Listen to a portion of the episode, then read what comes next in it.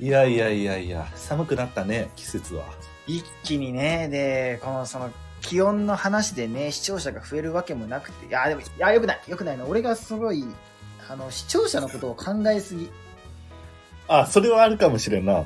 ちょっと意識しすぎなんかもしれんね。あの、このラジオの中の風紀を、あの、整えてくれ、頼むから。整えられるな。いや、でもさ、理念として、その、あんまその、汚いことはできんわけよ。この、スタンド FM というこの媒体でさ。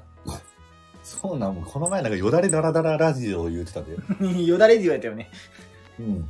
糸引きよだれって言われたね。あ あの、口の端に溜まる白いよだれラディオやったね。あれ、中学校の時の、その、クラスの中心になれんかったやつ、大体口元汚かったから。自分含めやろ？そう、俺も。いや、俺は、その口の、その、つばチュパチュパタイプじゃなくて、うん。あの、冬場、唇なめなめ、唇泥棒かさぶたの方やったんよ、俺は。泥棒かさぶたってなんなん？初めて聞いたな。その、唇を、その、ベロでペロペロペロペロ舐めすぎるせいで、うん。唇が本当にその荒れて、うんうん。その泥棒みたいな、そのなんか泥棒のその口に輪っかみたいに生えてるヒゲわかる？はいはいはいはい。丸い子あのな。あんなうん形で口の周りが全部かさぶたになるのよ。嫌な、嫌なかさぶたやな、それ。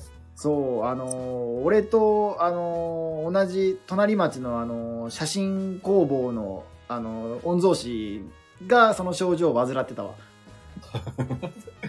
ええわ、類似、類似タレントよ、よ、言わんでええよ。俺、